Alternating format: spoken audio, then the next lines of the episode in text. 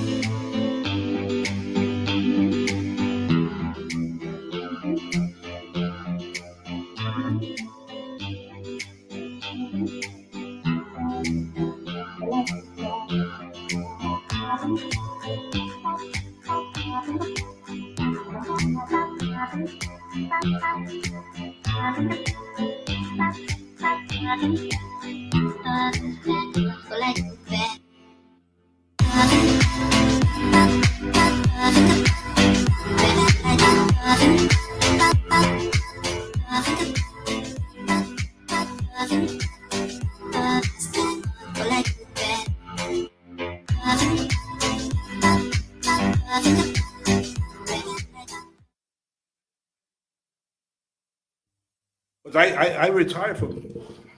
Hello, everyone. Sorry for being so late. Um, the blame is totally on me. And I have this amazing guest, Dr. Michael Hogan. He's a historian, he's a teacher, he's a writer, a workshop presenter. He's also the author of 27 books, including a best selling history of the Irish Battalion in Mexico, the Irish Soldiers of Mexico, which formed the basis for the MGM movie starring Tom Berenger and two award-winning documentations. Documentary, sorry.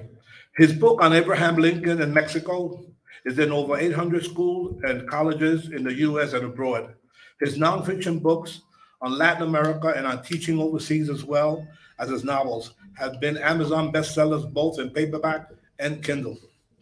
Dr. Hogan's work has appeared in many journals, such as the Paris Review, the Harvard Review, the Political Affairs History of Ireland, and the Monthly Review. He is the Latin American consultant in the State Department's office overseas.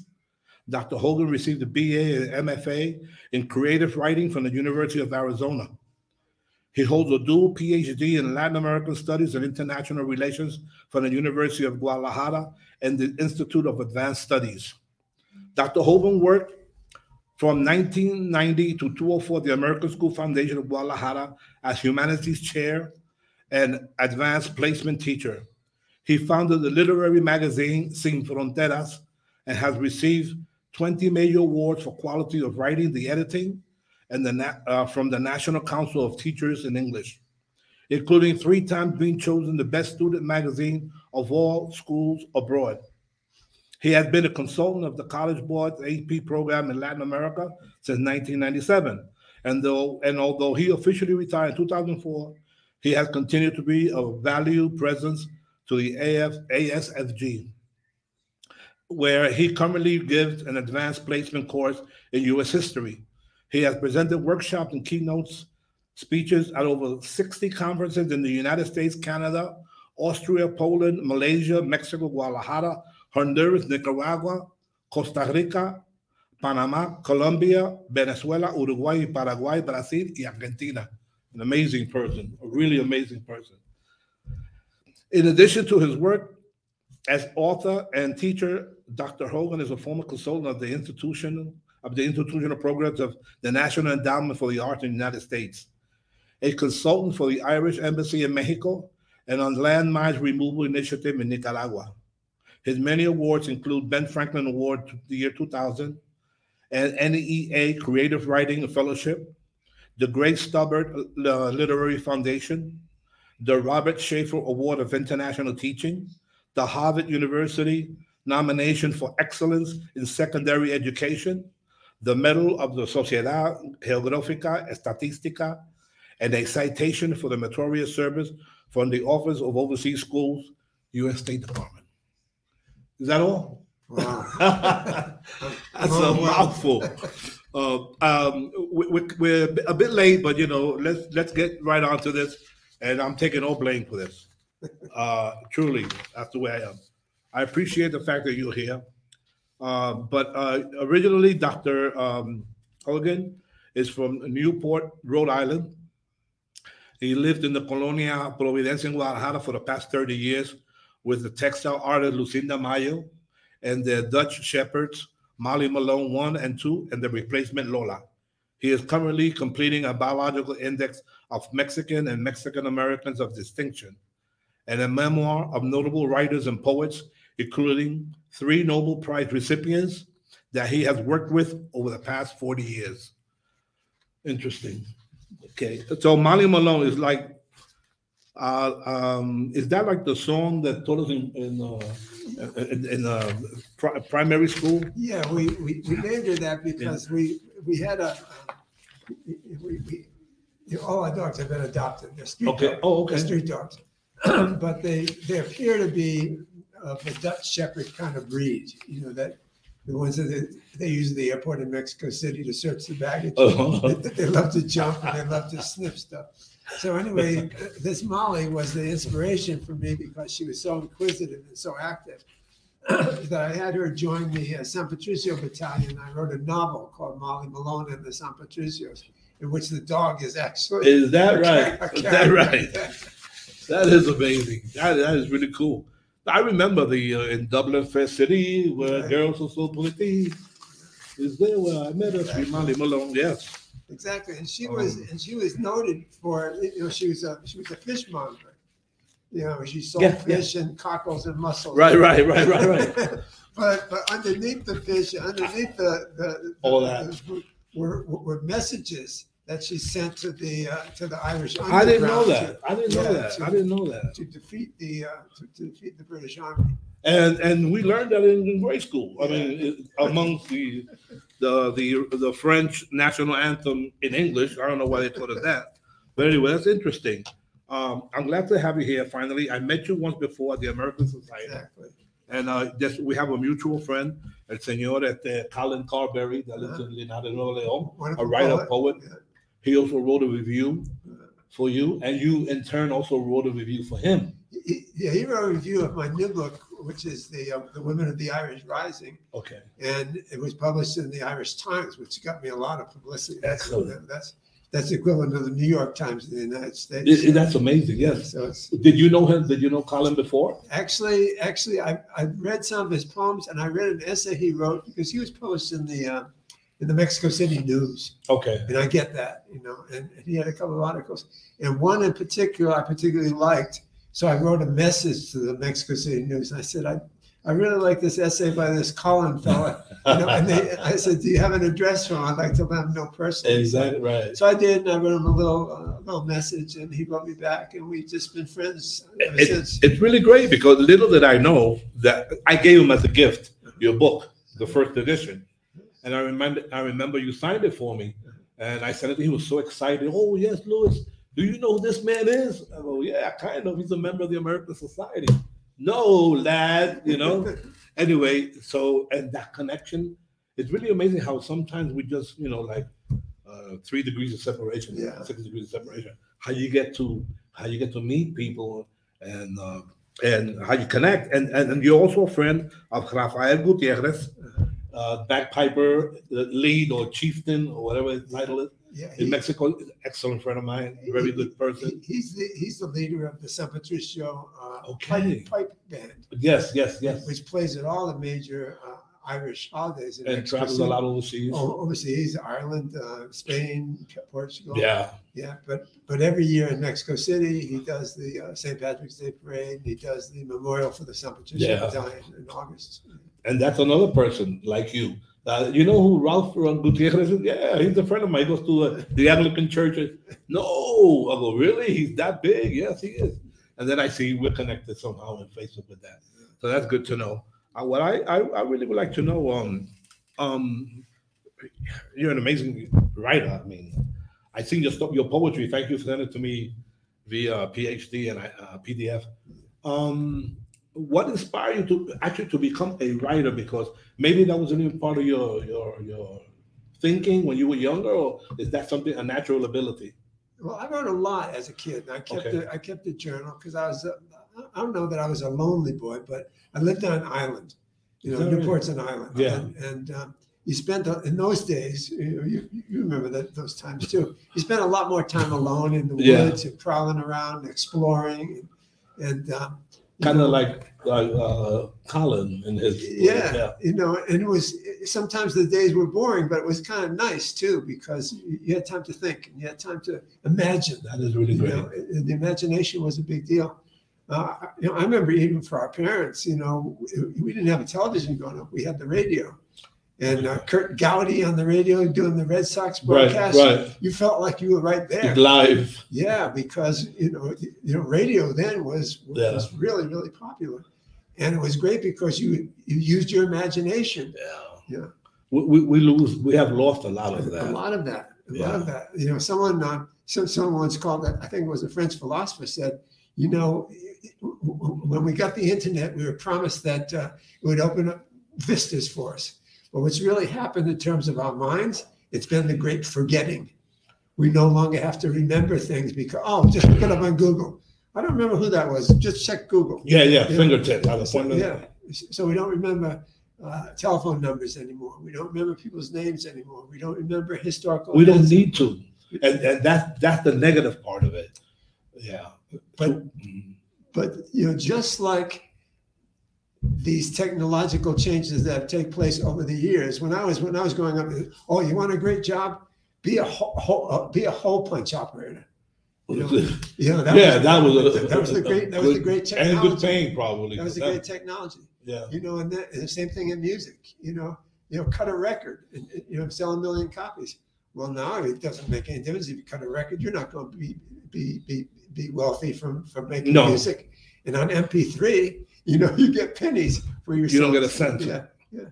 No, and and the same thing with the um with the photography. Um at one time there were very few and, and very well known photographers and a couple uh, a couple of local ones wherever you lived at that everyone knew. Today anyone with a with a camera, with a cell phone can take good photos that is. But that that that art that artsy part of it, that that creative part of it is what we lose at. You know, and, and what happens to writers if Amazon goes out of business?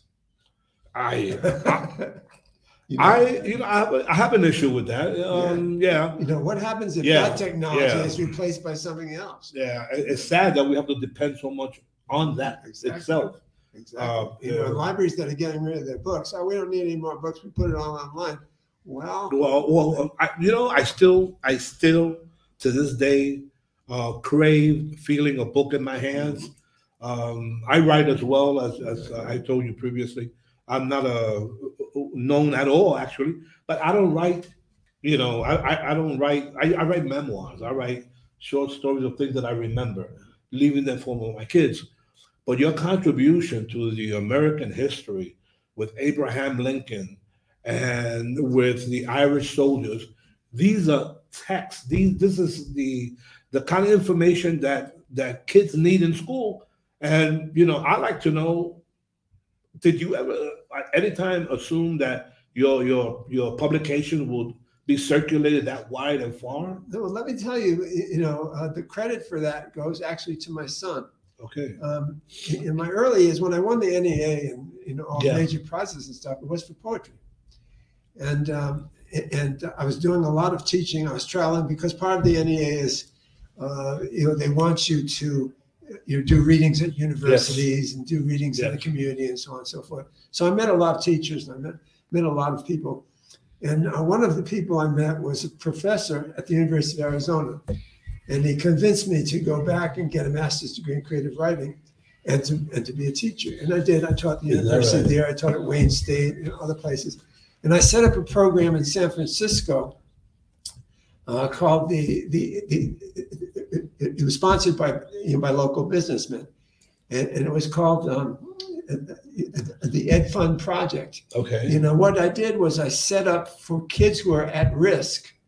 They had to produce a literary magazine. They had to write it. They had to edit it. They had to use the photography and the art. then they had to get it printed. Then they had to sell it and make enough money to get the next issue out.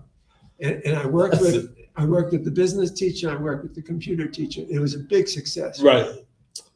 And as a result of that, and the publicity it got, I got an interview with the director of the American School of Guadalajara, who was in San Francisco for a conference. Okay. okay. And he offered me and my wife a job. That is really And he said, I want you to set up the AP program here, and I want you to set up, uh, you know, a literary magazine here, which I did.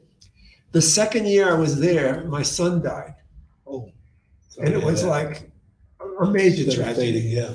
And I thought, well, that's it. I can't go into a class and teach adolescents. Every time I look at a kid, I'll be thinking of, Of my course. son. And I start crying. I went and told the principal that, and, and I said, you know, I, I don't think I can handle it, you know, here. Um, you know, every day coming to class and seeing kids. She said, well, you're a good teacher. She said, I'll, I'll miss you, but you would be a great teacher if you could see your son in every child you teach. Wow. And I went home and I That thought, kind of sunk in a little. yeah, I did. And I went home and I talked to my wife and, and, uh, and we decided to stay. We were on a two-year contract. So that was, that was 28 years ago. So anyway, th- that's part one. You know, but part two was I was still grieving. And I went to a funeral mass for, you know, some other young person that had died. And there was a Jesuit priest who was giving the homily. And he said, whenever a young person dies, we always say, Por qué? Por qué? He was so young. Por qué? He said, but per- perhaps the better question is, para qué? What can we make of this death? What can we, how, how can it change our lives in a positive way? What can we, how can we honor this death? You know? And I thought, well, my son always wanted to be a historian. You know, and uh, maybe I could I Look at that. I could look at that as an ambition and fulfill his ambition. So I began researching the uh, St. Patrick's Battalion, which was very little information out at the time. And over the course of six years, also taking classes at UDH, I managed to get you know, my doctorate and my my dissertation Yes. was that that St. Patrick. the St. Patrick's Battalion. And then I sent it to a to a major press, and they edited it, and we went through a year of that. And then finally, they said, "No, this is a niche book. It really, Really? probably might sell four or five thousand copies, but that's not enough for us to get our money out." Exactly. So I ran into a guy named Emmanuel Caballo, who's a local publisher at a uh, at a um, uh, at, at a poetry uh, this is, where did you meet him? In poetry States or here? here in Okay. Guadalajara. Uh, Emmanuel Caballo runs a press called uh, Ediciones de Noche, and they do all the printing for the universities here and stuff. And and so I'm at this poetry reading, and he says, uh, "So how's your writing coming? You got a new book of poems out?" I said, "No, actually, I have a manuscript of history." And, and I just spent a year with the publisher, and now, and now they're not going to do it. They dropped me. And he says, Well, let me see it. Maybe I can do something with it. And he said, Well, the University of Guadalajara would do it and give it their imprimatur, but they don't have enough money. If you could get a patrocinador yeah. to, Wow. to, to buy the first edition, then we'd be in good shape. So I said, Well, how do I get, How- do I how get- do I get a patrocinador? He said, If you present it in Spanish to the Heroico Colegio Militar, See, then perhaps they do it. So that was a real challenge. So to translate so I, I, yeah, I had a long thing to translate. Then I practiced my Spanish day in and day out. And finally, I presented to all these generals and colonels and stuff. And I thought, it's a gringo presenting to. Yeah. But it was a story they hadn't the- heard, Yeah. and they loved it. And and one of the members of the audience, his name was uh, Brigadier General Clever Chavez Marin, was bilingual. Oops. He was bilingual, and he said, "I want to translate it, and put it in Spanish." And so then, then we got the imprimatur of the uh, university. We got the imprimatur of the Colegio Militar, and it sold out the first edition in three weeks. It sold out. amazing. It sold out probably five or six editions by 2001, and in 2001, of course, the twin, the twin towers went down, Yes. Yes. and the U.S. stopped importing books from Mexico Wow. they said from now on they'll only import books if you have a American uh, middleman, American agent, Yeah. In between. and he wanted fifty percent, yeah. Well, and they said no, not really. and it went out of print. So finally, we when when when Amazon came along with the with the uh, with the iBook, we put it up on on uh, on the Kindle, And it went. and it went out. It went out. It, But it is, a, it is an interesting, topic. it's, a, it's amazing historical topic. You know, it's not just a story, not just a book on military. It's it's that those little known facts of American history and Mexican history Exactly. that sometimes we don't get taught in schools. And it's about faith. Yes, You know, It is. It's about it's about making choices. yeah, the the Catholic and Protestant. Exactly. Exactly. I mean, uh, you know, to many of there were there were over ten thousand books written in the eighteen hundreds about how how uh, how Catholicism was was dangerous to the republic. Okay. How it was not really a religion. How it was a cult, um, and and um, and. Uh, that, that was extremely Yeah. dangerous. And- and, you know, that carried through to Al Smith in New York when he ran, uh, you know, for presidency, and even John F. Kennedy. John F. Kennedy was asked at a press conference, I remember. "How that. can you how can you run for president I when, you, that when you're going to have to make a choice between what the Pope says and what Yeah. your conscience Yeah, I remember that. Yeah. And he said, "I'll I'll do what the Constitution says." You know? Exactly. That- the correct answer. Exactly. So, so anyway, to make a long story short, you know, and, and to come full circle, is I I determined once it started making a little bit of money that I would take that money and I would put it into a into a fund to give a scholarship to a, to a graduating senior at the at, at, at the American school, Wow. you know, who's a good writer, and that's fulfill my son's my son's goal. So, So indeed, he was the motivation. He Yeah. was all behind it. yeah, Um, history happens to be um, happened and still is. Well, actually, my my favorite topic in when I was in school.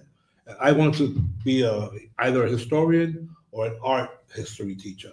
None of that I could accomplish. I was I was given bookkeeping when I was you know I like who cares I didn't care about bookkeeping.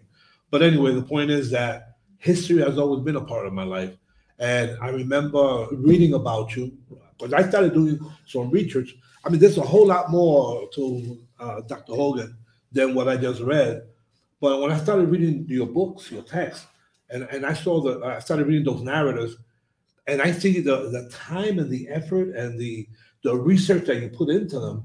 These, these are facts. These are actually facts that many people didn't have an idea that they even existed. And then here on St. Patrick's Day celebrated their uh, the Batallón de San Patricio, and um, still the, the the story goes on. exactly. You know, it, it's amazing. I remember meeting the uh, the um, ambassador to uh, the UK when I was living in the, in uh, Mexico City, and we went to where the first um, individuals from the UK and whoever they were, the ones that, that brought in the pasta and brought in the football, and that was all a, a history that nobody, Exactly. very few people know. Yeah.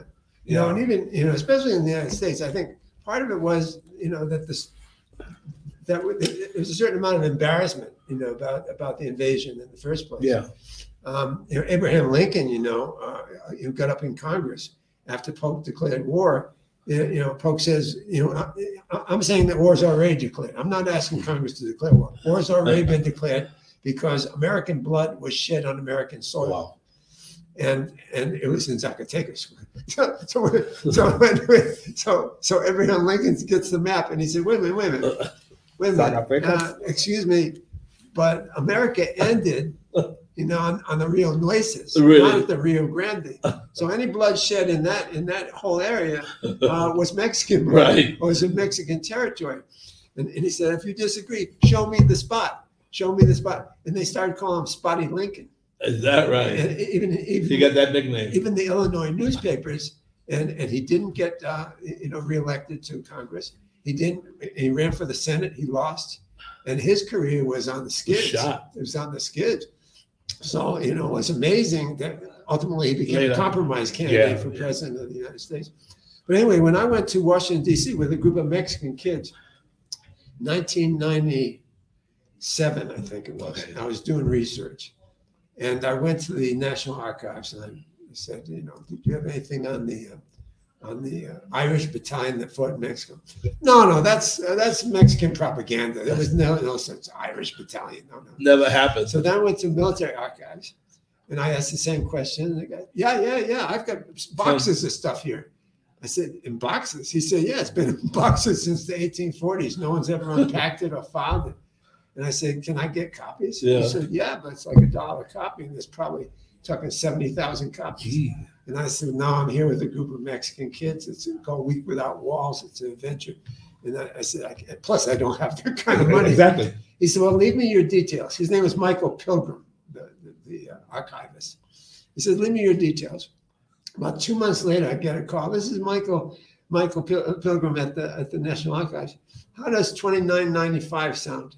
And I said, what? He said, I put it all on microfiche. I was gonna ask you about that. Yeah. So so that was a big that was a big Wow. Yeah. Wow. Yeah. Actually, that was- one of my questions was about that. Did a, a lot of your material come from microfiche or old newspapers? Yeah. And A you just lot answered in that. Mex- A lot of that in Mexico City. Uh, you know, another thing that happened, there's a place in Mexico City called Museo de Intervenciones. It's in Churubusco. Okay. This is the ex convento of Churubusco. And that was where the last major battle of the San Patricios was. So I went there and uh, I filled out all the forms to, to, uh, to investigate, you know, to look at their archives Permission to. and um, they turned me down. They said, uh, "Did you have a, a letter from your university authorizing you as an investigador?" I said, "No." Do you have a letter from the Secretary of the Army that Yeah. you're entitled to do it? No. Did you have this and that? And I didn't have. I'm here on my own. So I'm, I'm walking out, and I ran into a Catholic priest, and and and, and, and, uh, he said, "What's the problem, son?" I'm kind of upset, and I told him what was going on. He goes, uh, "Well, what do you want to do?" And I told him I was investigating the Irish Battalion.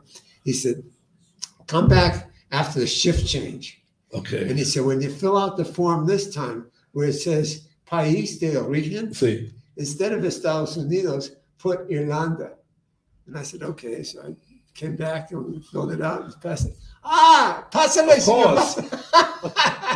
so I got in there. They not only they not only allowed me to go through the archives, but they allowed me to go down to the basement where they had all this stuff stored. God.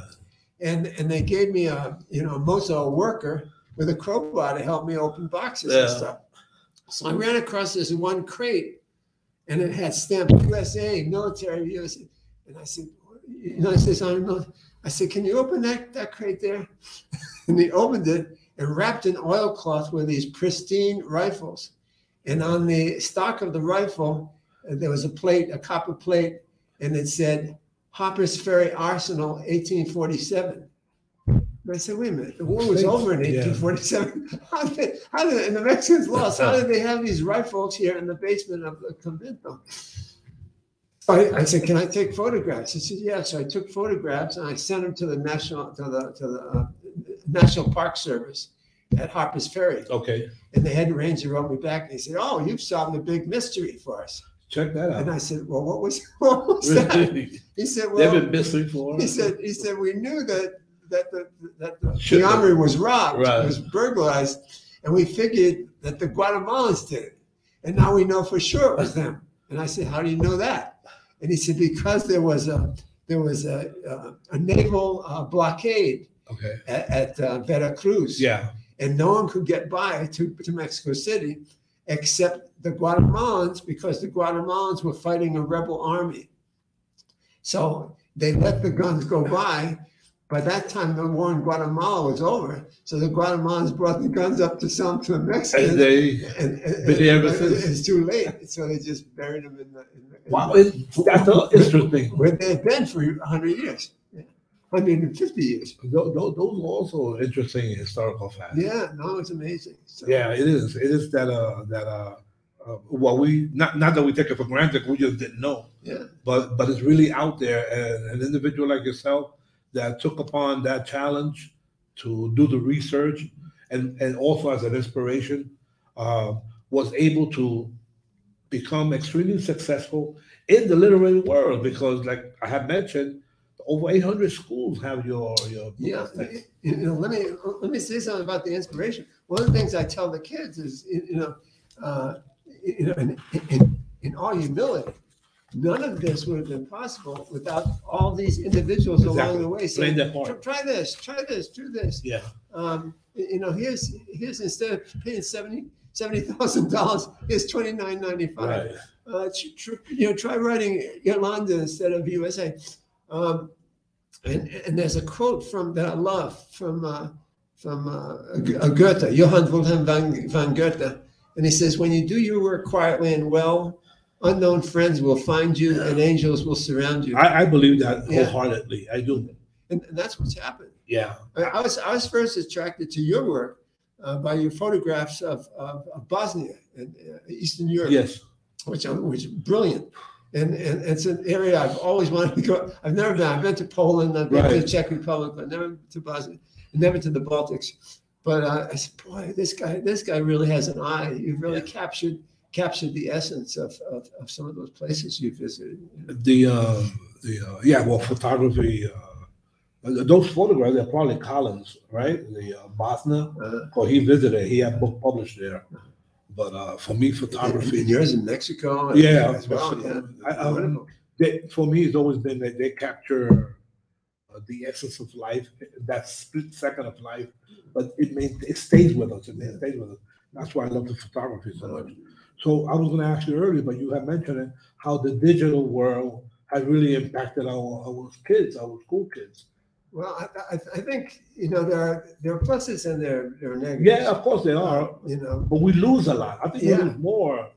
you know, and no one talks about the negatives. And part of the negative is the great forgetting that that we're not disciplining our minds. Um, I I have I have kids that uh, you know when they were when we were growing up, if I asked you to multiply something in your head or make change, you could do it very easily. Exactly. Nowadays, you you know give a kid, oh, it's it's a dollar eighty.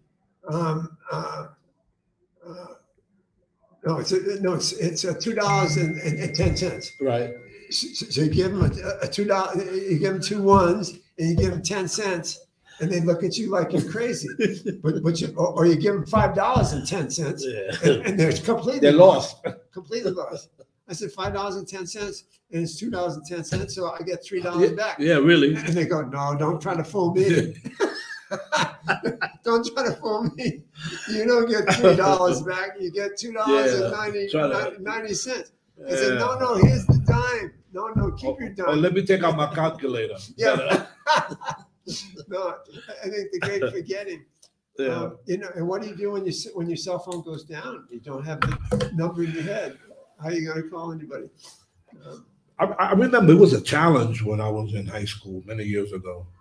It was a challenge to memorize, like I said, history, memorize the dates of even invasions, the war broke out when wars finished.